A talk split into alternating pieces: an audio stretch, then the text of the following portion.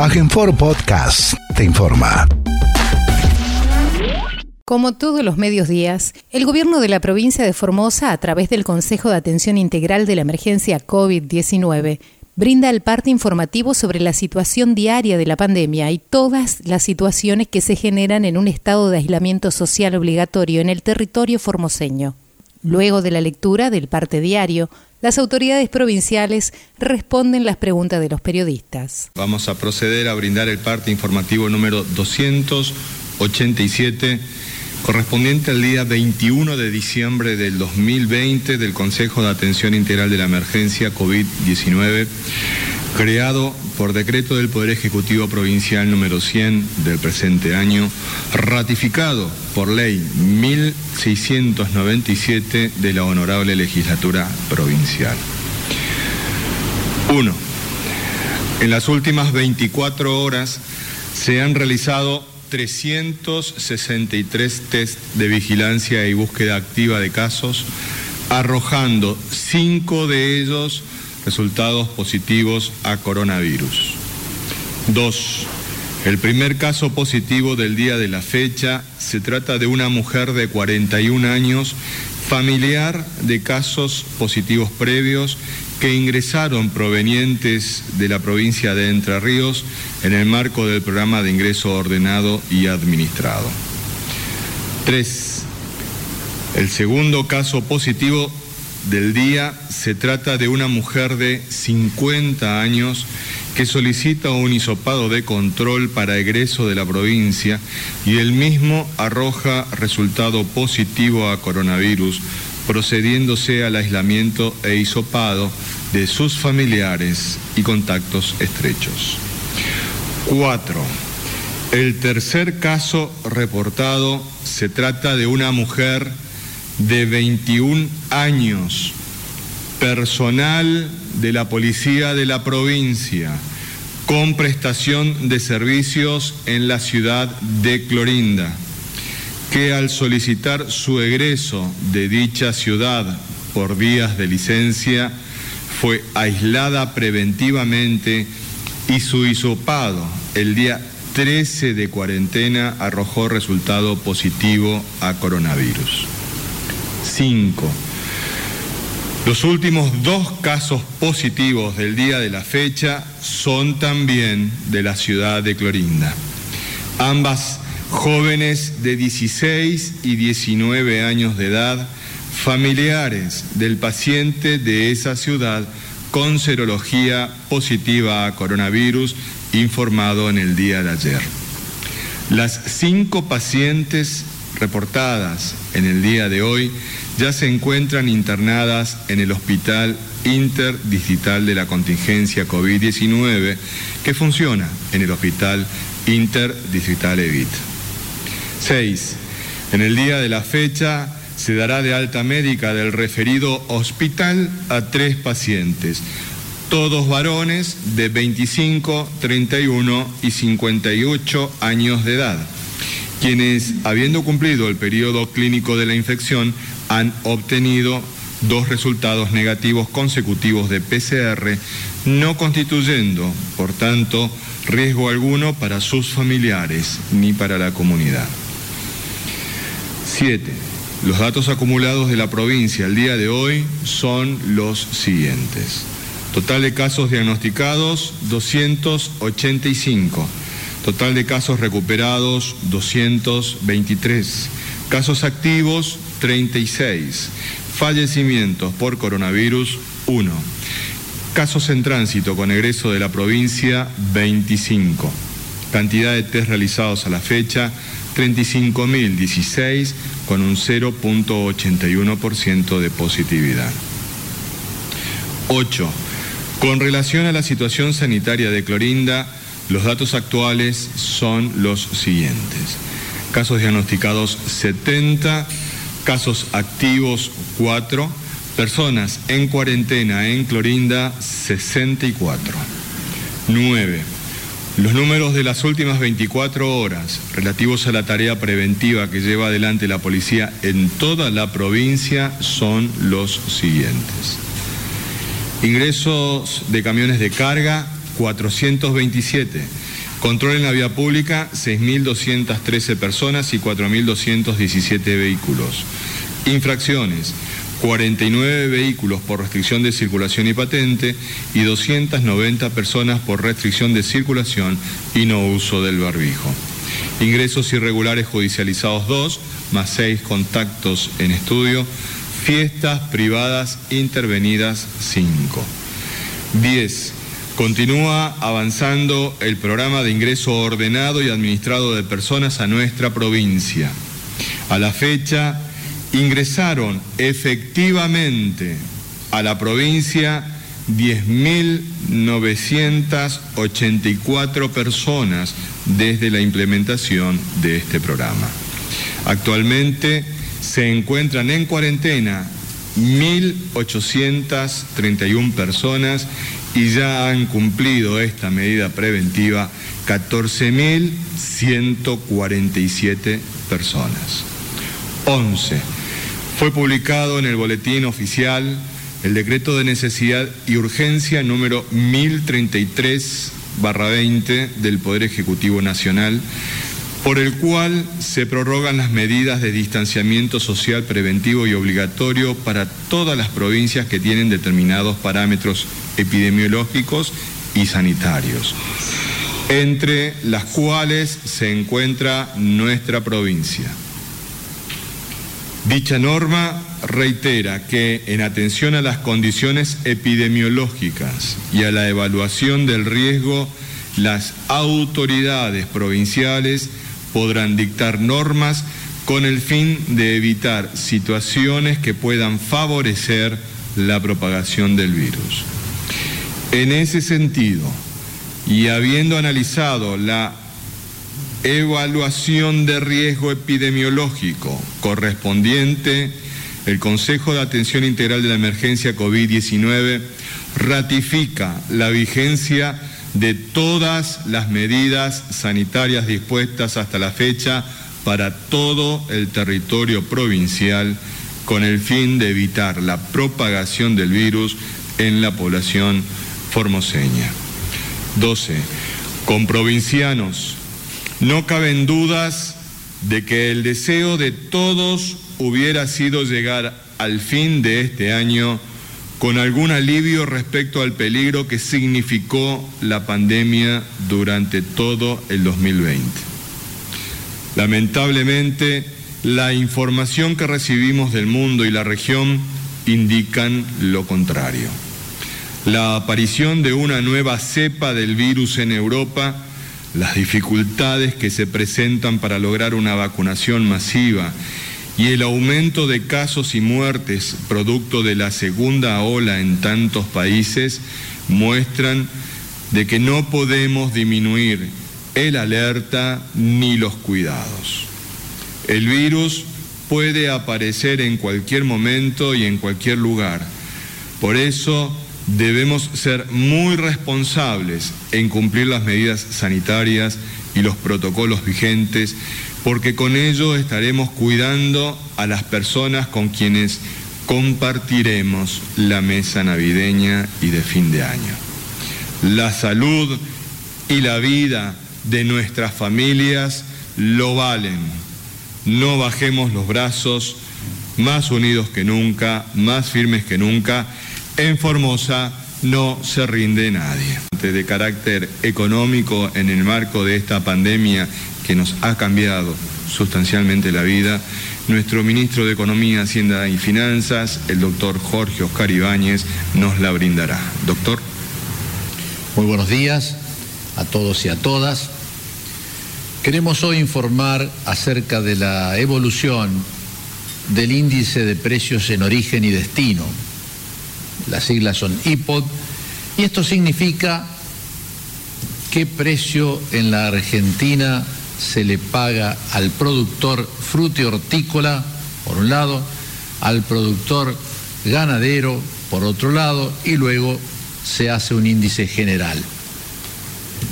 Realmente cuando vemos la abismal diferencia entre el precio de quien produce, de quien corre todos los riesgos de la producción, y realmente la góndola a la cual vamos a comprar esos productos nos hace que tenemos que pensar en muchas medidas para tratar realmente de disminuir esta tremenda brecha.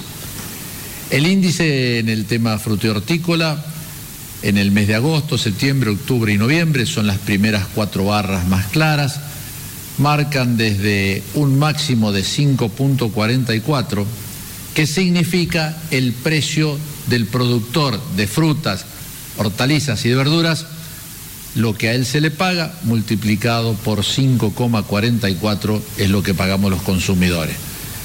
En el aspecto ganadero exactamente lo mismo y luego se saca un índice general. Ahora, vamos un poco a los productos para que se vean las brechas que existe entre el precio que se le paga al productor y el precio final de venta. Noviembre del 2020. Es un total país la encuesta. Lideran las manzanas las manzanas, el precio que se le paga al productor se multiplica por 15 para tener el precio del final que los consumidores tenemos que abonar. La zanahoria por 11, casi 12, la pera por 8, el pimiento por 5, tomates por 4, brócoli por 4, zapallito, etcétera, etcétera. Y también en el otro cuadro están las brechas menores pero que existen brecha en todos los productos muy altos. Y aquí este, la participación del productor en este índice de precios está graficada de forma tal que se entienda bastante fácil y bastante sencillo. El promedio general es 30,7%. ¿Qué significa esto? Significa que por cada 100 pesos que vende el productor, a él mejor dicho, el precio, por cada 100 pesos que pagamos del precio, al productor van 30 pesos. Y así va disminuyendo y va aumentando también. En el año 2016, la participación promedio de un productor en la Argentina sobre el precio de venta de su producto era del 24,5, 2017 subió un poquito al 25, 2018 bajó, 2019 continuó bajando y de enero de este año a noviembre la participación promedio en el precio de venta de los productores es el 26,4. Y también aquí está la diferencia por producto.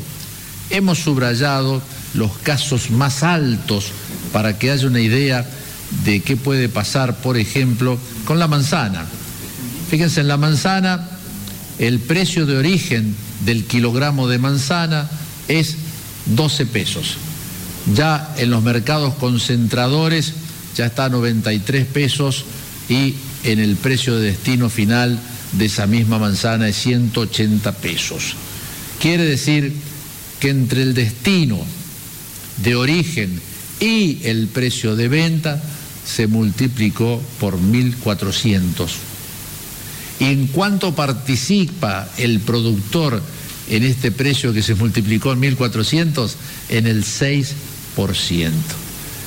La manzana, por así decir, la pera pasa lo mismo, las zanahorias también se multiplica el precio de compra, la zanahoria le pagan 180, perdón, 5 pesos con 83 promedio el kilo, ya cuando llega al mercado concentrador va a 27 pesos y a 67 en el precio final de la zanahoria. Es decir, se está multiplicando por el mil por ciento.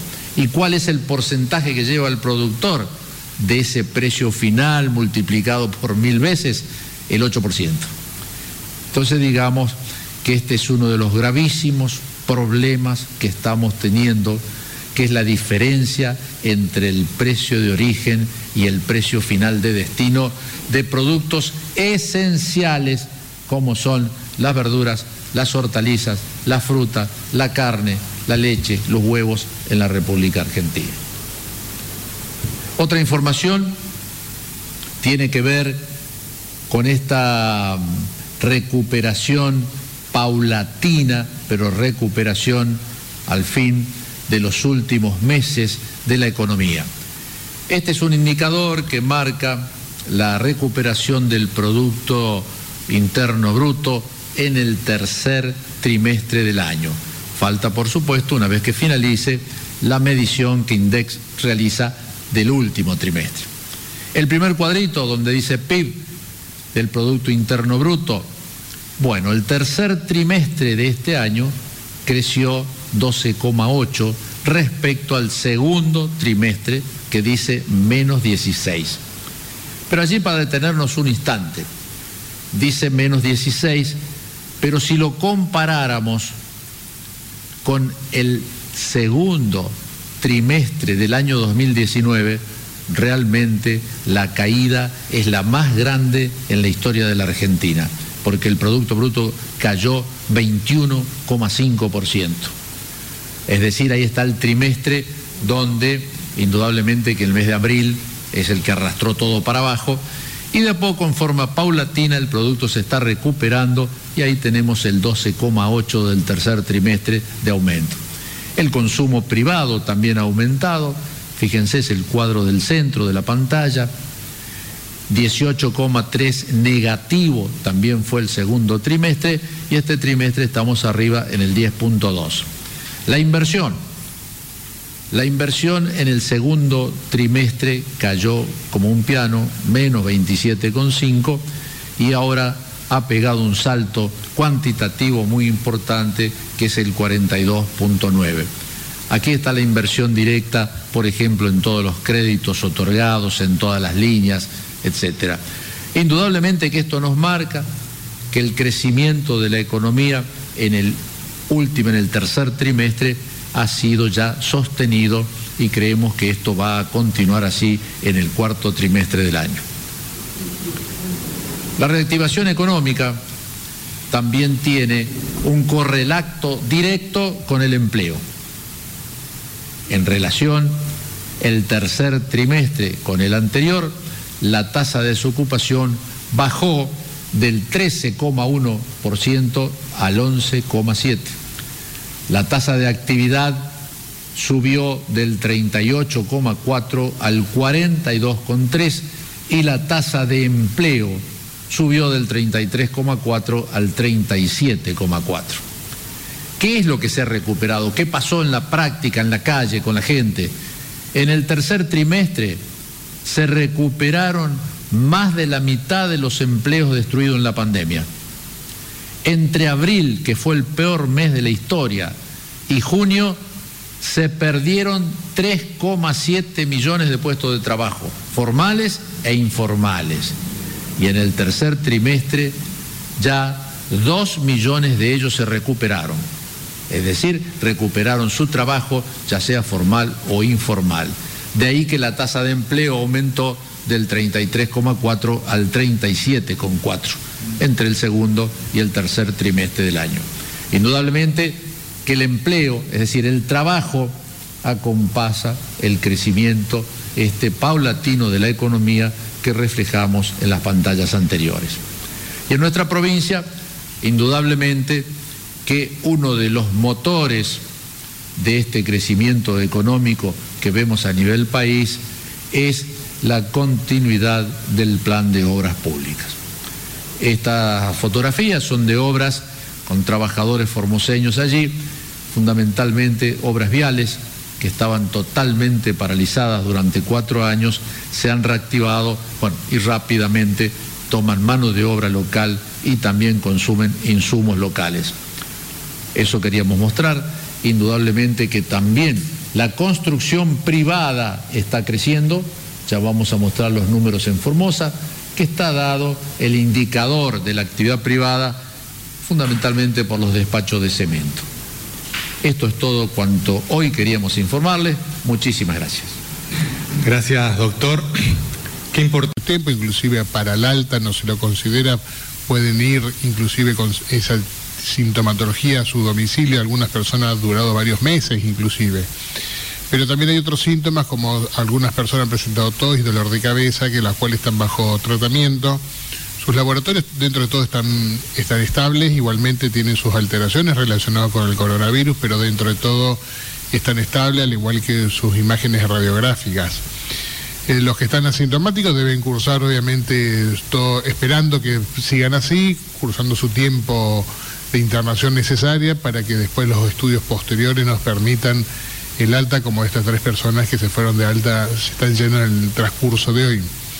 Las otras personas, que son siete los que tienen síntomas, eh, seguirán bajo seguimiento, control, eh, veremos cómo va evolucionando. Las personas que obviamente tienen factor de riesgo o mayor de 60 años tienen mayor eh, indicación de seguimiento, mayores controles, los pinchamos un poco más, pero bueno, es para tomar las muestras de sangre un poco más seguido, pero para hacer ese seguimiento y ese control, que también saben obviamente que es para tener todas las antenas puestas ante la eventualidad de un desmejoramiento y nos anticipamos con esos estudios previos para hacer los medicamentos necesarios que requieran.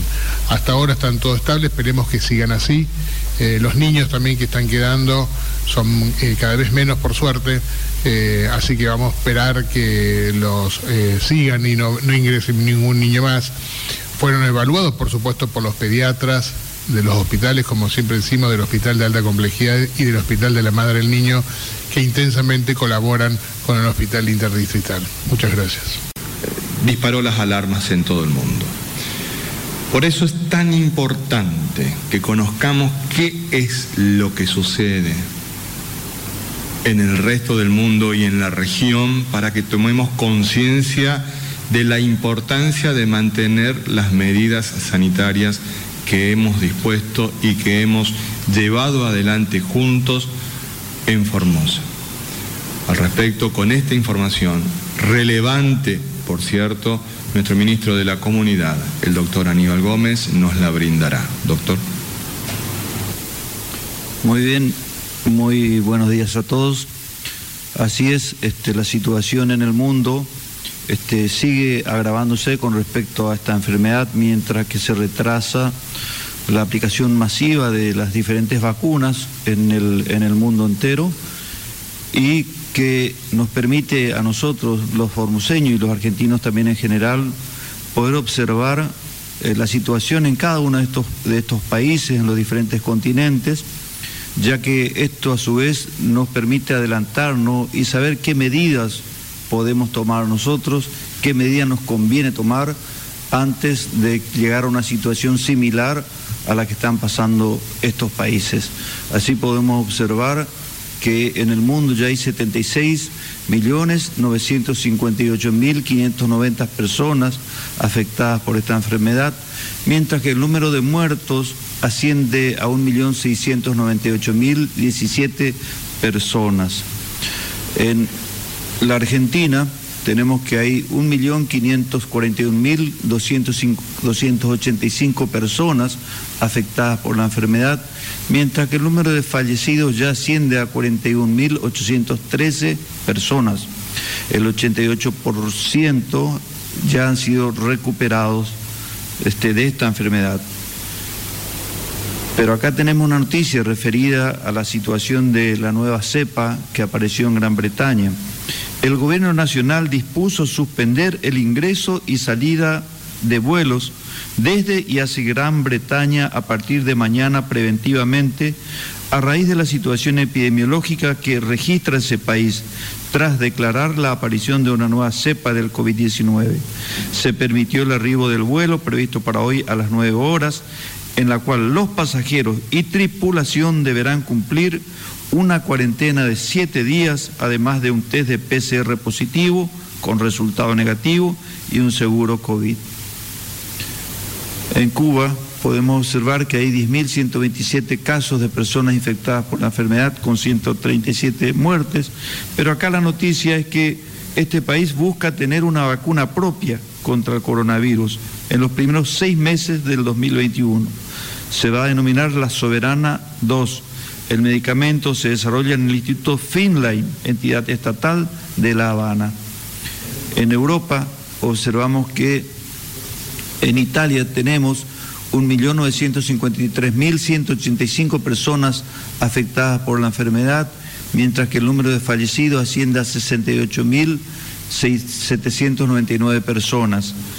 Acá el gobierno de Italia reportó el primer caso de una persona infectada con la nueva cepa de coronavirus descubierta en los últimos días en el Reino Unido y por cuya aparición suspendió preventivamente los vuelos procedentes de ese país.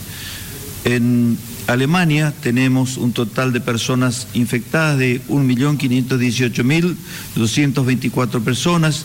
El número de fallecidos ya asciende a 26.764 64 personas. Las vacunas contra el COVID-19 son efectivas contra la cepa mutada detectada en el Reino Unido, opinaron los expertos europeos citados el domingo por el ministro de Salud de Alemania. En Medio Oriente también es la situación bastante delicada. Ahí podemos observar que en Irán hay 1.558.384 personas infectadas por la enfermedad, con 53.252 personas fallecidas. Acá el presidente iraní denunció que las fuertes sanciones estadounidenses que impuso el republicano Donald Trump dificultan que el país acceda a medicamentos e insumos de salud en el extranjero, incluidas las vacunas contra el COVID. Y ahí vemos que en Israel también es un número alto de, de 376.359 personas infectadas, 3.101 muertes. En, en Cisjordania, el número total de infectados es 274.949 personas, mientras que el número de fallecidos asciende a 3.568 personas. La Navidad que vivirá de manera muy diferente en Belén, ciudad duramente afectada por la pandemia de coronavirus, que este año no contará con turistas ni peregrinos. La celebración cristiana por excelencia no será la misma. Las iniciativas ponen límites a las presencias para evitar la propagación del virus en aumento en los territorios palestinos como en otros sitios. En Australia también tenemos 28.198 personas afectadas por la enfermedad con 910 muertes, pero también las autoridades italianas decretaron el cierre de Sydney, la ciudad poblada, más poblada de Australia, a partir de mañana, luego de que se detectara un nuevo brote de coronavirus. En Rusia tenemos 2.877.727 casos totales y un total de 51.351 fallecidos. Rusia anunció que espera vacunar a mayores de 60 años a partir de la semana próxima. Así lo, anunció el ministro de Salud de ese país. En Sudamérica tenemos también, podemos observar la cantidad de casos en Bolivia con más de 9.000 muertos.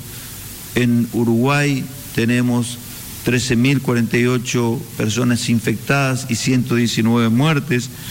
Pero Uruguay inicia a partir de hoy, lunes, el cierre de sus fronteras aéreas, marítimas y terrestres con militares así como la entrada en vigencia de la ley que limita el derecho de reunión por el aumento de casos de COVID-19 en ese país en las últimas semanas y para preservar el derecho a la vida y la salud, argumentaron. En los casos de desobediencia se aplicarán multas. En Brasil los números también son altísimos, con 7 millones 238.600 personas afectadas por la enfermedad y el número de fallecidos ya asciende a 186.773 personas.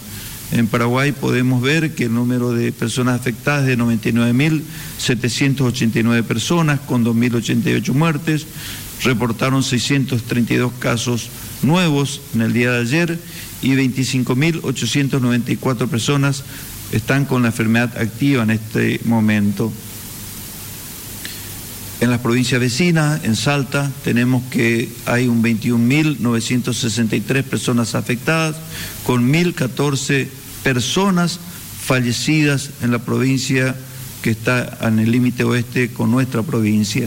En el Chaco, en el límite sur, 22.872 personas están afectadas, fueron afectadas por la enfermedad, con 648 muertes. Bueno, acá tenemos eh, algunas noticias nacionales que muestran la situación regional, que en, en Corrientes los titulares dicen blindaje completo de la costanera para evitar reuniones. Esto en Corrientes. en Saltas, restricciones en las fiestas, las normas chocan con la realidad. En Tucumán, la ministra de Salud advierte que es inevitable una segunda ola de contagios de COVID en Tucumán. Vemos la imagen acá de la reta, este, con 5.758 muertes en Cava, que lo ubica este, eh, con el peor indicador, la peor respuesta sanitaria del país, que tiene 1.643 muertes por millón de habitantes en la ciudad de Buenos Aires. El promedio del país es 921 muertes por millón de habitantes, mientras que en Formosa lo vemos a nuestro gobernador presidiendo la reunión de la mesa este, del Consejo del COVID, como lo hace todas las mañanas, y tenemos un solo fallecido y un solo fallecimiento por millón de habitantes. Tuvimos una publicación en algunos Twitter este, de medios nacionales donde destacaban que Formosa es uno de los lugares en donde realmente eh, no tiene comparación solamente con Nueva Zelanda y es más bajo aún la cantidad de muertos por millón de habitantes que, que tenemos en nuestra provincia. Y vemos la buena noticia que ya comenzó la distribución de sidra y pan dulce en todo el territorio provincial, como nos tiene acostumbrado, el gobernador es un presente para compartir en familia. Feliz Navidad y un próspero año nuevo para todos, dice en, en, esta, en este momento. Y acá podemos observar este, justamente como algunos este, voluntarios y voluntarias ya están trabajando en el transcurso de la mañana. Acá están en Casa Cuna justamente, visitando ese lugar, llevando a las hermanas que trabajan ahí, a los chicos y las chicas internadas, la sidra y pan dulce de parte del gobernador. Nos comentaron que tuvieron un recibimiento realmente excepcional y están muy contentas todas estas personas, todos estos voluntarios y voluntarias trabajando en este trabajo que encomendó el gobernador. Muchas gracias. Cuidándonos e implementando todas las medidas sanitarias y los protocolos respectivos. Pero no obstante ello, existen riesgos, siempre. Lo importante de esto es que todos podamos tomar conciencia de cuánto riesgo existe por actividad. Al respecto, la voz autorizada de nuestro médico epidemiólogo, el doctor Mario Romero Bruno, nos podrá ilustrar al respecto. Doctor. Bien, cuanto más sepamos de cómo se transmite el, virus, más vamos a saber cómo protegernos. Y este es un estudio que se hizo, hicieron los médicos de Texas, de Estados Unidos, aplicable a la vida cotidiana, hecho con 14 expertos en epidemiología, enfermedades infecciosas, salud pública. Y muchas de estas actividades las compartimos, son las mismas que también realizamos acá. Y en base a eso hicieron una clasificación de riesgo. ¿Cuáles son las actividades que tienen más, más riesgo y las que tienen menos riesgo? Y volvemos a decir lo mismo de siempre. Lógicamente que las que tienen más riesgo o cuando hay más riesgo, más probabilidad de contagiarse, exige de nosotros un mayor cuidado. ¿Cuáles son los cuidados que tenemos que tener? Y reiteramos todos los días lo mismo el uso correcto del barbijo, el lavado frecuente de manos, el distanciamiento de dos metros eh, prudentemente. Y bueno, vamos a ver que muchas de estas actividades están en espacios de aire, eh, de aire libre, donde el riesgo es menor, y con menos cantidad de personas, donde el riesgo es menor. Entonces, bueno, vamos a, a recordar esto, esta clasificación que puede ser práctica en este momento para saber cuáles son las actividades de bajo riesgo. El bajo riesgo sería, el de menos, menos riesgo es abrir el correo, el, correo eh, de la computadora, está refiriéndose a un mail. el virus no se transmite por la computadora. los virus que se transmiten informáticos son otro tipo de virus, no el coronavirus. Así que en este caso, utilizar Internet no tiene ningún riesgo. sigue siendo de bajo riesgo comprar comidas para llevar, cargar eh, combustible en el vehículo jugar al tenis siempre y cuando, cuando no se compartan espacios comunes, como sería después jugar al tenis, eh, compartir el, tercer tiempo sería eh, las cuestiones del baño, un lugar común, pero en el juego mismo no hay un riesgo. O acampar también lejos de cualquier otra, otra cantidad de personas y, en un estado y al aire libre no tiene también mínimo riesgo. El riesgo moderado, de bajo a moderado, sería ir al supermercado. También en estas las recomendaciones, lógicamente, es la higiene de las manos, el uso del barbijo y el tiempo que uno pasa en el supermercado. Cuanto menos tiempo uno esté en el supermercado y compra lo que necesita y sale, el riesgo es bajo moderado. Salir a caminar, correr o pasear en bicicleta también tiene un bajo, un bajo moderado riesgo.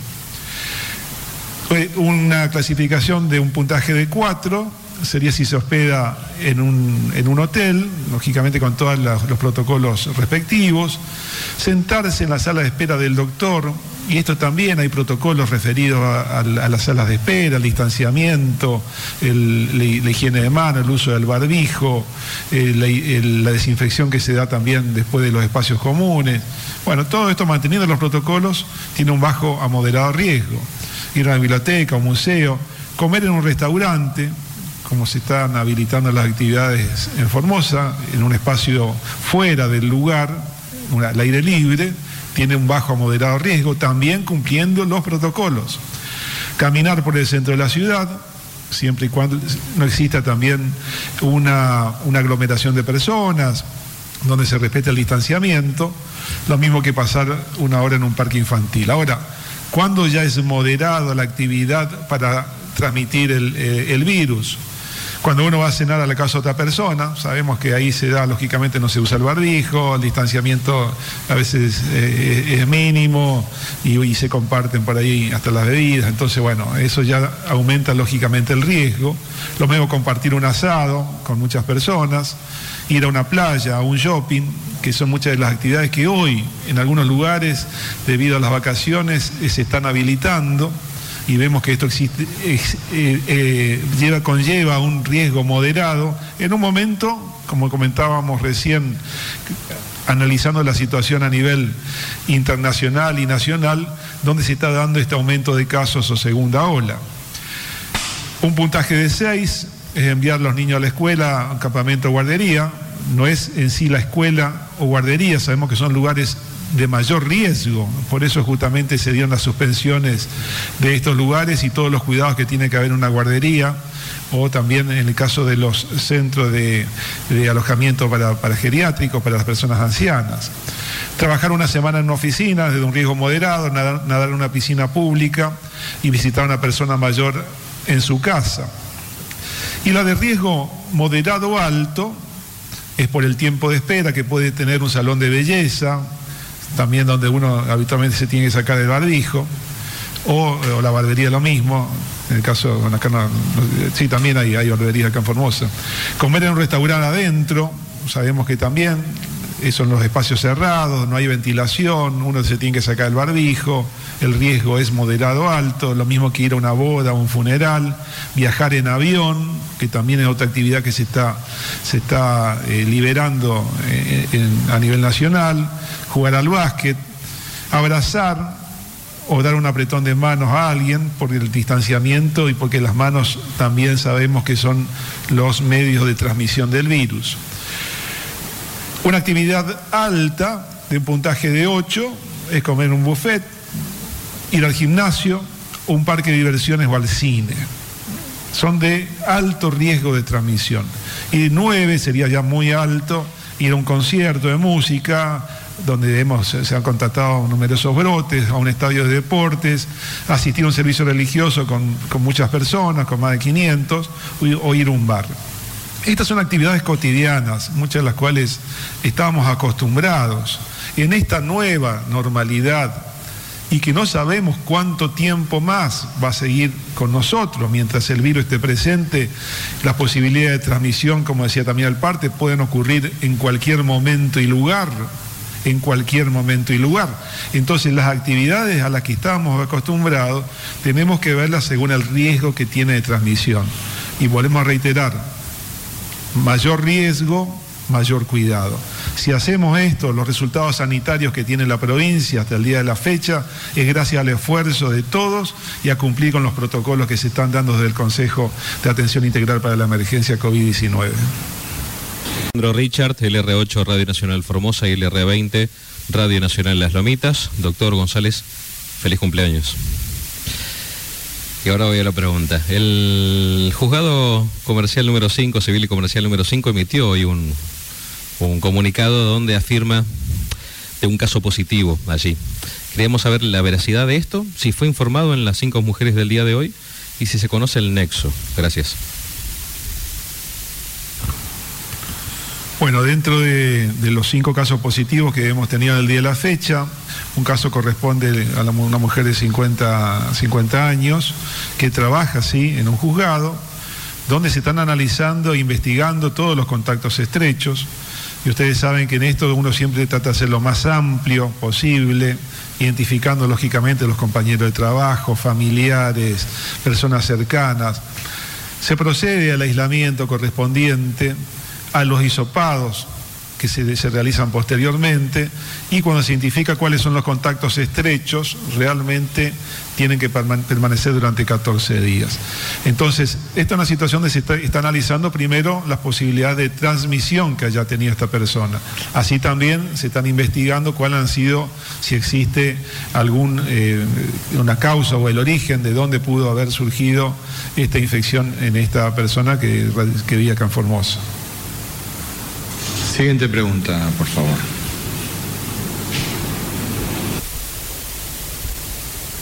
Buenos días, Hernán Salinas para el Diario de la Mañana de Radio Viva 102.3.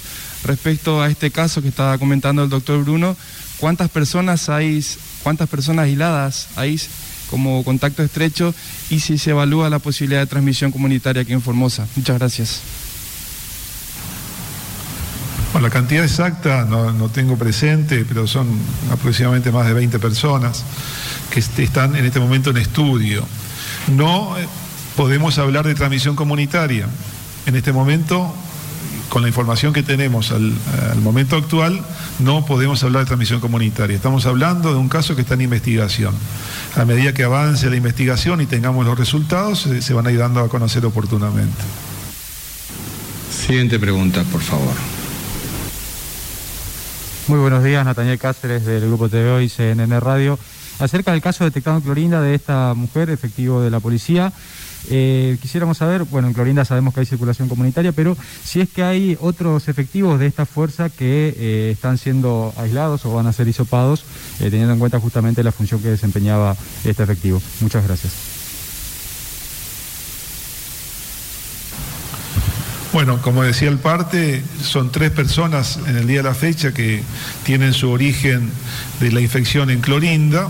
Una es esta persona que usted comentaba, que haciendo su aislamiento de 14 días en el día 13 de, aislamiento, cumpliendo esto en la localidad de Belgrano, da positivo. Por lo cual, a partir de ahí fue trasladada al hospital interdistrital Evita y la persona que estaba acompañándola eh, también va a mantener su eh, aislamiento durante los 14 días restantes. ¿Cuál ha sido el, contagio que se ha dado eh, en Clorinda? Bueno, tampoco lo, identificamos claramente y como son muchos los casos, y ahí sí ya hablamos de varios casos que ya lo venimos viendo en semanas anteriores y particularmente en estos últimos dos días, donde no encontramos el nexo de contagio, se ha dado en algún momento y en alguna de las actividades que se realizan diariamente dentro de la comunidad. Esto nos vuelve, nos vuelve otra vez a, reforzar a insistir, a darnos cuenta, mejor dicho, de cuál es la realidad que estamos teniendo en Clorinda y que vuelve a, significar de que todas las medidas que se están dando no son caprichosas, tienen un, un único objetivo sanitario, que es proteger a la comunidad, poder establecer bien los riesgos y en este caso aumentar los cuidados, como decíamos, a mayor mayor riesgo, mayor cuidado, mayor protección, mayor prevención. Eso es lo que le pedimos a todos los clorinenses en este momento, que realmente es difícil por el momento del año, por el tiempo transcurrido. Entendemos perfectamente esta circunstancia. Como decía el parte también, hubiéramos querido llegar a esta, a esta altura del año sin casos, que cita la vacuna. Eso hubiera sido el deseo de todos. Lamentablemente los resultados que está viendo en el mundo no nos están mostrando eso. Por lo tanto, tenemos que volver a cargar las pilas, volver a cargar nuestra fuerza, mirar un poquito hacia adelante y esperar que los resultados más adelante, si seguimos manteniendo esta, esta situación y entre todos, van a ser las mejores para todos los formoseños. Siguiente pregunta, por favor. Buenos días, Alberto Martínez para Canal 11. Eh, ¿Cómo van a trabajar eh, con vistas a lo que es el 25 de diciembre, que es el día del Divino Niño, que hay una gran cantidad de gente que se concentra para festejar ese día. Gracias. La información que hemos brindado en reiteradas oportunidades nos indican de que eventos al aire libre en lugares públicos hasta 100 personas. Evidentemente es una limitante importante a tener en cuenta para la organización de esta tradicional eh, celebración religiosa. Dos metros de distancia entre persona y persona. Entonces, hay que coordinar este aspecto, que no es menor, por cierto, y también nos vincula con otra pregunta que nos habían eh, hecho eh, días atrás, es que la policía ya está trabajando en el, en, en el plan de servicio del 24 y del 25 como del 30 y del 31 y del primero a los fines de tener la organización adecuada para acompañar estas fiestas que son especiales. No son las fiestas de todos los años. No son las fiestas de todos los años. Nosotros tenemos protocolos que debemos cumplirlos. Entonces, invitamos a todos que reflexionemos que estas fiestas van a ser tan especiales que nos van a permitir vivirlas de una manera también especial. Siguiente pregunta, por favor.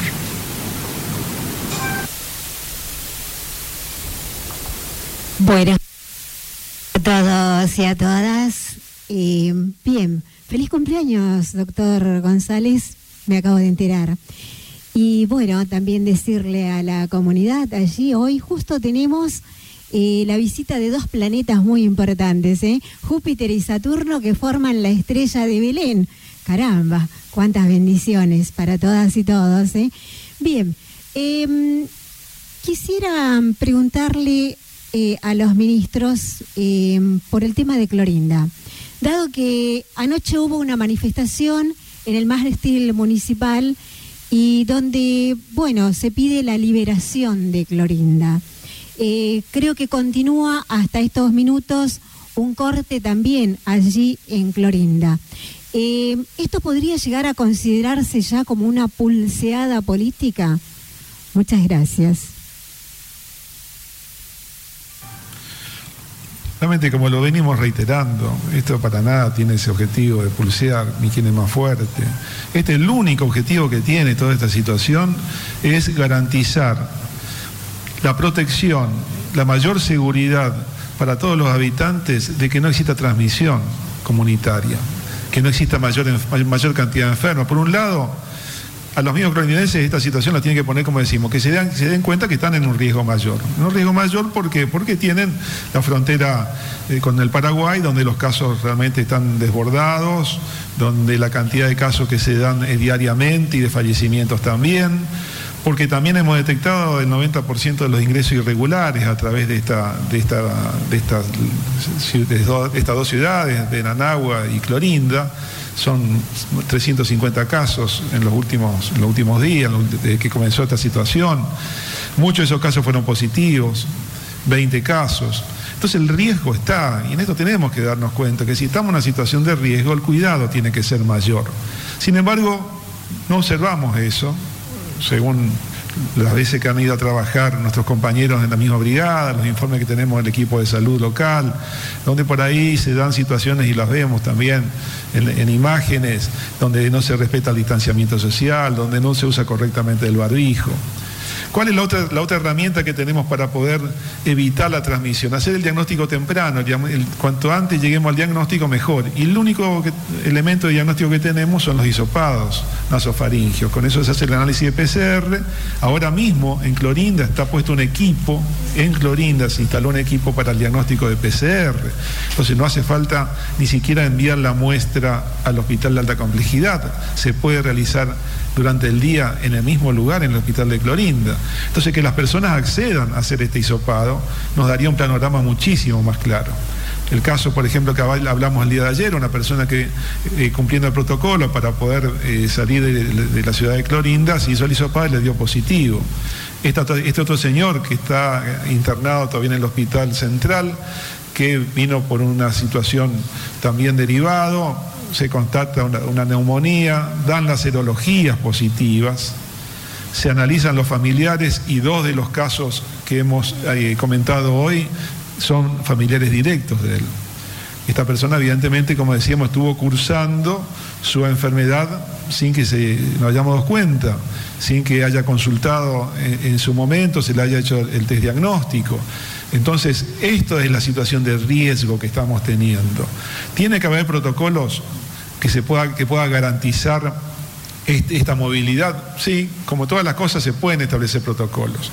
Pero por otro lado tenemos que entender que tampoco esta medida de autoaislamiento que están estableciendo, pues también, por un lado, el, el, no permitir la circulación de personas, la misma ciudad se interpreta como que también están favoreciendo un autoaislamiento.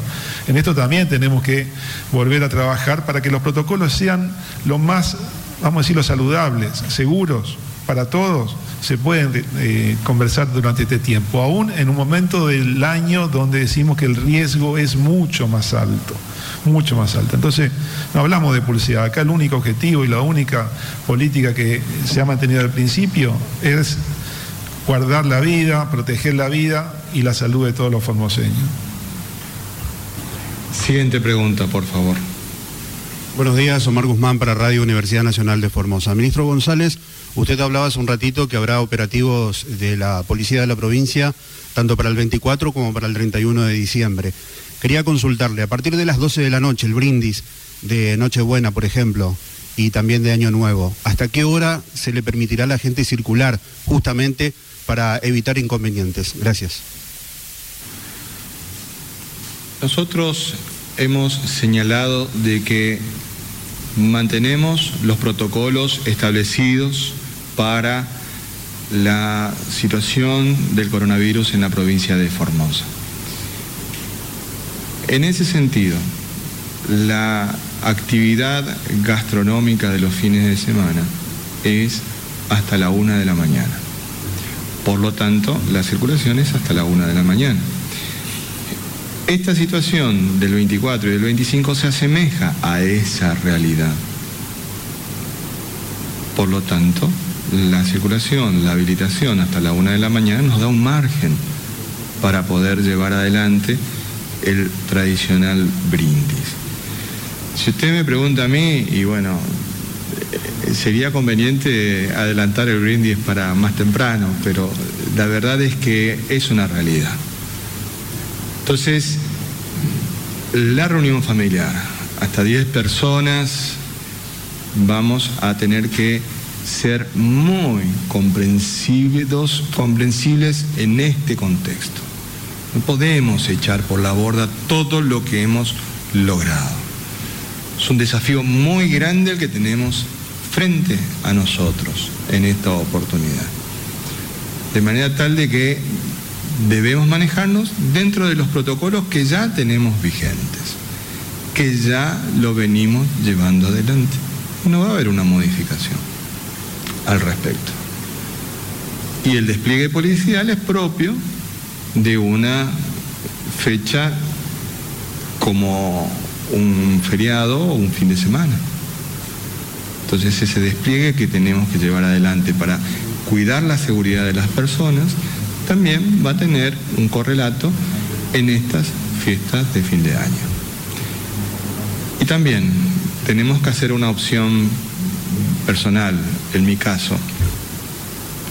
Hoy tuve la dicha de que, y le agradezco que mi amigo, este Ezequiel, ustedes saben de que yo tengo un amigo en Herradura que se llama Ezequiel, que tiene Asperger, me visitó hoy a mi casa y tenemos que pensar muchos de que la pirotecnia con ruido afecta mucho a las personas con TEA. Entonces la opción es más luces, menos ruido.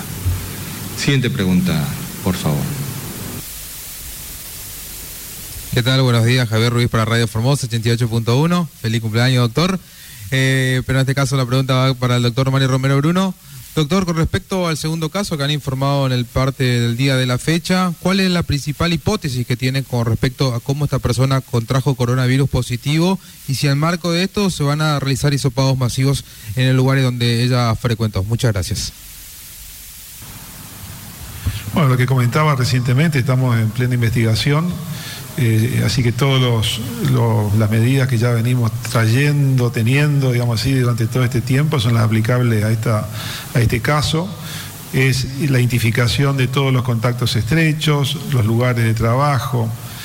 En este caso, su lugar de trabajo es un juzgado donde se van a hacer hisopados a todas las personas que aún tengan dudas. Y en esto también siempre decimos, las personas que se consideran que podían haber estado en contacto estrecho, justamente son las que primero se tiene que hacer el estudio, el, estudio del hisopado y el aislamiento. Aún así, el autoaislamiento también es válido, como responsabilidad hasta no tener una claridad exacta de, cuál es la situación. Eh, reforzamos que el mejor lugar y la mejor protección está dentro de la casa. Entonces, esto también es una medida de responsabilidad individual y se van a continuar con, este, con estos estudios, esperando los resultados. También se hacen estudios de serología para evaluar cuál puede haber sido el tiempo de evolución. Así que bueno, en este momento lo que sí estamos seguros ante esta eh, situación de que no existe transmisión comunitaria. Estamos hablando de un caso que está en investigación, nada más. Siguiente pregunta, por favor.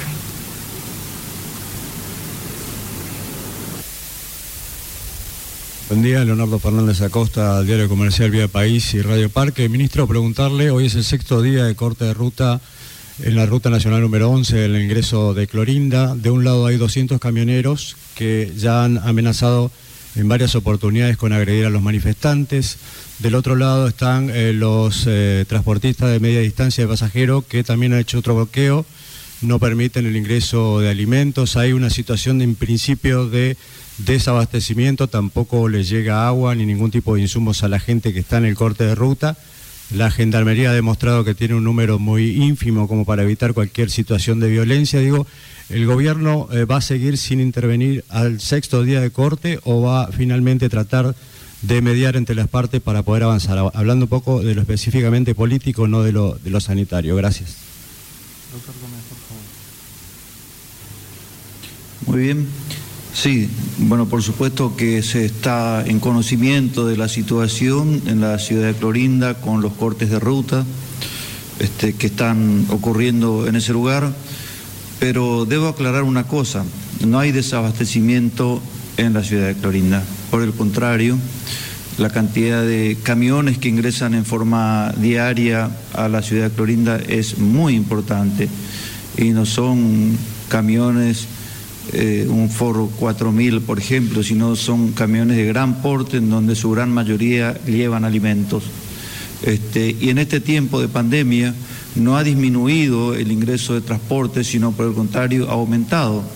Y esto lo sabemos con números exactos, ya que debido a esta situación de pandemia, este, también trajo sus cosas positivas porque se ha instalado gracias a esto un control en todos los puntos de acceso de nuestra provincia, en, en Mansilla, en lo que entran por Salta, en fin, los diferentes puntos de acceso, en donde está perfectamente controlado quiénes vienen, qué traen, qué costo tienen lo que traen, porque también rentas esta parte de la policía y sabemos perfectamente lo que ingresa. Entonces, con total seguridad podemos responder que Clorinda no está desabastecida. Y también sabemos que si bien existe el conflicto, cada tanto tiempo ellos permiten el ingreso de, de los camiones este, justamente a la ciudad de Clorinda en ambos sentidos. Así que este, también sabemos de que, el comercio justamente de Clorinda es el más afectado por los cortes. Y también sabemos que justamente los comerciantes de Clorinda están participando activamente en el corte Así que a ellos les perjudica que estos camiones estén esperando mucho tiempo. Así que lógicamente dejan pasar cada tanto tiempo estos vehículos para que se abastezcan normalmente. Gracias. Siguiente pregunta, por favor. Buen día, habla Sicha Ángel, Diario Norte Formosa. Feliz cumpleaños, ministro González. Eh, ministro González, ese informe que se envió a la Corte, ¿ustedes esperan una respuesta de ahí? ¿Se tiene que despedir la Corte Suprema cómo está, eh, digamos, ese informe? ¿El gobierno espera una respuesta, digamos, desde la Corte Suprema? Gracias. La provincia dio cumplimiento acabado de la manda judicial, ha presentado absolutamente toda la documentación Hemos tomado conocimiento que existe una denuncia aparentemente de incumplimiento por parte de algún profesional que entiende que no hemos dado eh, cabal cumplimiento a lo ordenado por la Corte Suprema de Justicia, pero llamativamente no adjunta ninguna documentación que avale y respalde una afirmación, por lo tanto termina siendo una afirmación dogmática. Nosotros estamos aguardando, sí, que la Corte Suprema defina si es competente o no para intervenir en la causa, porque todavía no ha definido esta situación la Corte Suprema de Justicia de la Nación. Entonces, es un aspecto que es muy importante, más allá de que pueda decir se cumplió o no la medida cautelar que ordenó. Lo importante de esto es que defina la competencia. A partir de ahí se abren distintas posibilidades. Porque una cosa es que quede en el ámbito de la Corte, otra cosa que consideren de que es materia federal y otra cosa es que se considere que es materia de la justicia ordinaria, porque hay un conflicto de, competencias. Este, así que estamos aguardando, la Corte tiene que definir esa cuestión. Lo que no queda ningún tipo de dudas que en los momentos en el que tuvimos que estar juntos para defendernos, lo estuvimos. Y así hemos superado todas las adversidades. Por eso, en este bloque de cuidarte es cuidarnos es una cabal demostración de la actitud que tiene la buena gente de Formosa que nunca escapa de ningún lugar, sino que al contrario se pone al hombro todas las situaciones. Como por ejemplo, Barbarita. Barbarita nos cuenta